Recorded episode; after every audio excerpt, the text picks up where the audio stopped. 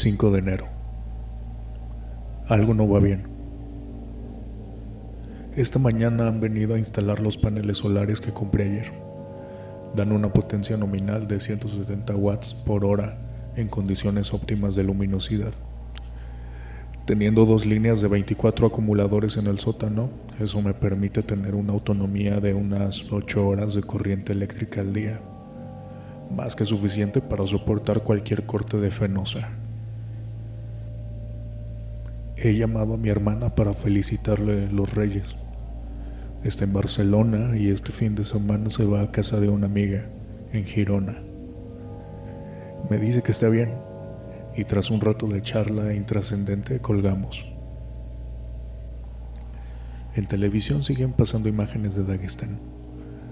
Las últimas noticias, o lo poco que se sabe dado al bloqueo informativo, es que las autoridades rusas han iniciado las tareas de evacuación de la población.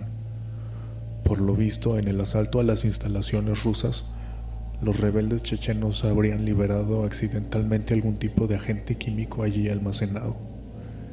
En la primera, Milá habla de gas sarín, como el de los atentados de Tokio, mientras en Tele5 comentan que posiblemente sea peróxido de hidrógeno, que es el combustible que llevaban los cohetes intercontinentales soviéticos.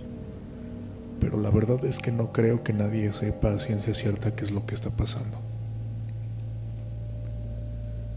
Noche de Reyes, noche de magia. Yum yum.